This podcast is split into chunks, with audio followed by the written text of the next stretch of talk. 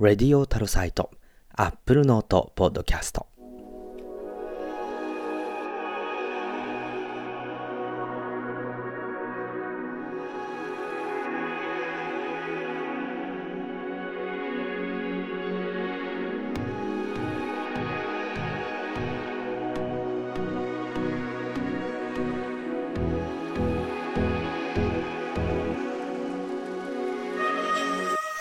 皆さんこんにちは、松村太郎です。11月24日に YouTube のライブで収録しましたレディオタロサイト Apple Note Podcast の公開収録ライブ。こちらからトピックごとにポッドキャストに切り分けてお届けしたいと思います。レディオタロサイト Apple Note Podcast この番組はノートで連載中の有料マガジン Apple Note の購読者の皆様の提供でお届けいたします。アップルが App Store スモールビジネスプログラムというものを始めました。で、これ何の話なのかということで、えー、ちょっとこちらの話題に行ってみたいと思います。で、App Store の仕組みっていうのは今までは開発者になるには99ドルの、実はこれ忘れられがちなんですけれども、99ドルのそのデベロッパープログラムに入ること。1年99ドルですね。これがまず一つ。そして Mac を持ってること。これがないとですね、アプリ作れませんからね。X コードを動かすということでですね。で、その上でですね、アプリを出す。で、無料の場合は特にですね、お金 Apple から取られたりしません。えー、世界中のストアに公開するコストもゼロです。なので、ここの部分は、あの、後に紹介する有料アプリの3割のあの、課金手数料ですね。この部分で無料アプリを賄ってるって言われればそういうことなんですね。なので、例えば巨大な Amazon とか Facebook とかって有料アプリじゃないじゃないですか、あれって。ね、でもそのあの、アップルのストア運営費用っていうのは実は、あの、有料アプリとかサブスクサービスをやって、アップル経由で課金をしてるユーザーたちの、あの、開発者たちのその3割の手数料から、その、アマゾンとか、あ Facebook とか、まあ、そういった、あの、企業の、こう、アプリ配信プラットフォーム使用料を賄ってるんですよ。これって実は不公平じゃないって私はずっと常々思ってたんですけれどもね。はい。ま、その話題はまた後ほどにしてですね、この App Store スモールビジネスプログラムというのは、もう名前の通りですね、あの、スモールビジネス、まあ、何をスモールビジネスと定義するのかっていうことなんですが、あこのアプリ開発者の年間売上高、収益ですね。これが100万ドル以内。だいたい今でのレートで言うと1億500万円ぐらいですかね、4、500万円ぐらい。までのデベロッパー、開発者を小規模事業者として、で、彼らのアップストア手数料率を15%にしますと。普通は30%なので、えー、15%にします。で、これはカレンダーイヤーでやるので、例えば2021年1月1日からの、えー、このスモールプロあビジネスプログラム対象開発者っていうのは、2020年の1月1日からあ12月31日までのアプリの売上高が、えー、100万ドル、1億数百万円以下だった場合、このアップストアスモールビジネスプログラムが自動的に適用されるというような、えー、仕組みになっています。で、あの、つまりですね、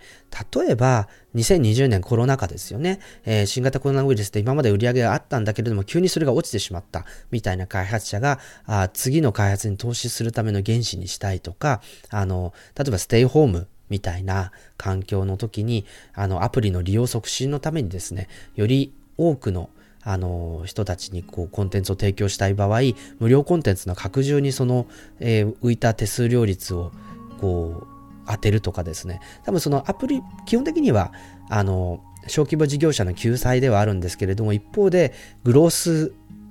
のための、まあ、奨励金みたいな形で、えー、15%に割り引くということをやっているわけです。なので、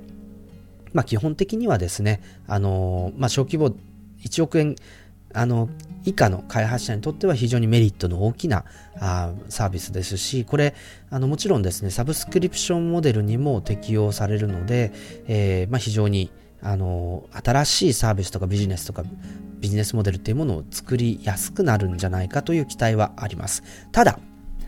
えー、これに対してですね、痛烈に批判しているのが、あ Spotify であるとか、エピックゲームス、フォートナイトの、えあの、エピックゲームスのようなアップストアに対して非常にですね、批判的なあ開発者あですね。で、Spotify の方はですね、これ別にあの15%に落ちたのって小規模開発者だからでしょと。で小あのうちみたいなまあ、あの売上高があるような会社の場合は関係ないしあの結局3割取られ続けるとだったらこんなプログラム出したところで子供騙しだしあのまあね、この3割の手数料に関係なくビジネスが展開できる Apple Music と3割取られちゃう Spotify が同じ土俵で勝負できるわけがないでしょ。独禁法違反だ。こういう話、結局変わらないんじゃないかと言ってます。で、もう一つ、エピックゲームズの方は、やっぱりこれはですね、またもうちょっと裁判を意識してるっていうこともあって、2021年から始まりますから、あの、アップルは、この自分たちの独占的なね、このアップストアの独占的な立場、こういったものを維持するために、こう、なん気まぐれで、こういったあの割引サービスを提供していて、で、割り引かれる開発者とそうじゃない開発者の分断を狙っていると。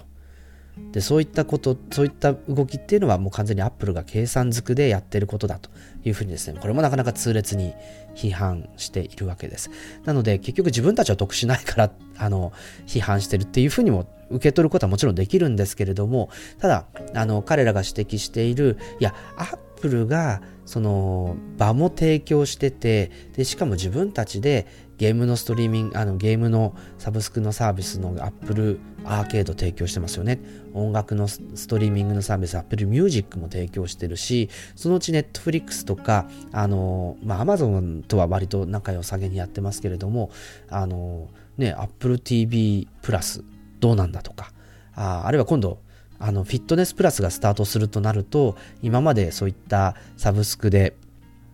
スポーツ系のあのコンテンツを提供してたようなアプリなんかは怒っちゃうわけですよね。なので、どんどんどんどん自社サービスが拡充して、サービス部門が増えれば増えるほど、そのアップストアで3割取ってるっていう部分の説明がつかなくなってくるでしょっていう主張は、結局やっぱり存在し続けているし、例えばアメリカももちろんそうだし、EU なんかでも、そういったところって競争上問題ないのっていう話を、えー、していると。でも一方で、さっきみたいに無料アプリの枠ありますよねと。で、無料アプリのあの原資って別に Apple も事前事業じゃないから、そういうとこで取っていかないといけないから、あの、3割取ってますよっていう説明ももちろんしているし、そのプラットフォームとして見てみれば、課金できます、えっ、ー、と、アップ、アプリストアのあの言語対応とかも Apple 側で全部やります。で、アプリの配信もどんなにでかいアプリだって Apple 側がやりますっていう風に結構やってんじゃんみたいなところはあの主張としてあるということもあるので、このあたりですね、やっぱり、あの、どう世論、裁判所、そしてビジネス同士の判断がなされていくのかっていうところは引き続き注目だなと思っています。一方、先ほども言ったように、2020年度、2020年1月1日からの1年間の売上高が、あの、アップル経由で1億円ちょっとあるかないかっていうのがこのスモールビジネスプログラムの判断材料になっているわけですよね。で、まあ、あの、アップルはですね、ステートメントの中でここですね、小規模事業者こそが世界中、世界経済の中枢であって、これ日本もそうですけどね、世界各地の地域経済にイノベーションやチャンスをもたらす活力となっていますというふうに言っていて、やっぱりこう小さい企業が元気なことっていうのは世界の経済にとって非常にあの重要だということを、えー、アピールしてるわけです。ただ、ここには実は抜け道があってですね、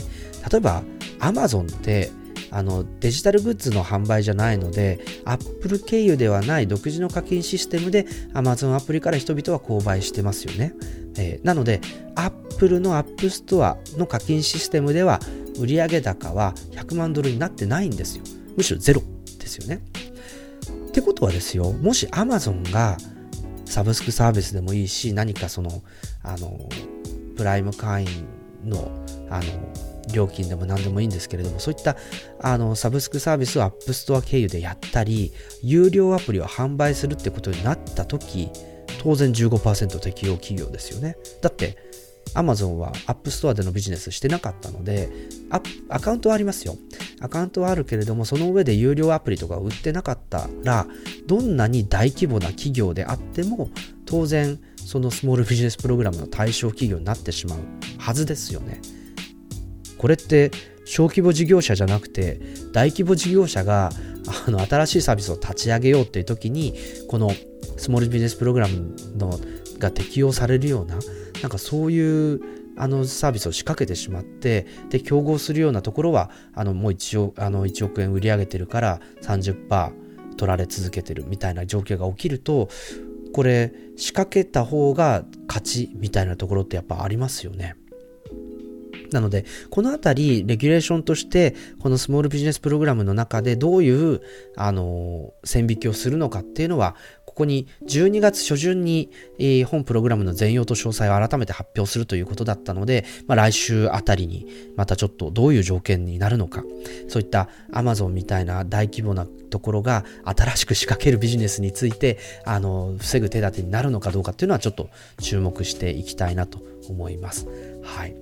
ということで、えー、まあ、この30%の手数料は、まあ、厳密には税金ではないですけれども、あの、 Apple Tax って言われていて、で、この15%にすることを Apple Tax Cut なんていう形で英語圏では記事になっていたりしますので、引き続きこの話題ちょっと注目していきたいなと思っております。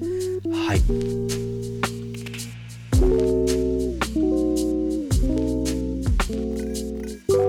レディオトロサイトアップルノートポッドキャスト。この番組は有料マガジンアップルノートの購読者の皆様の提供でお届けいたしました。最後までご視聴ありがとうございます。また次回、松村太郎でした。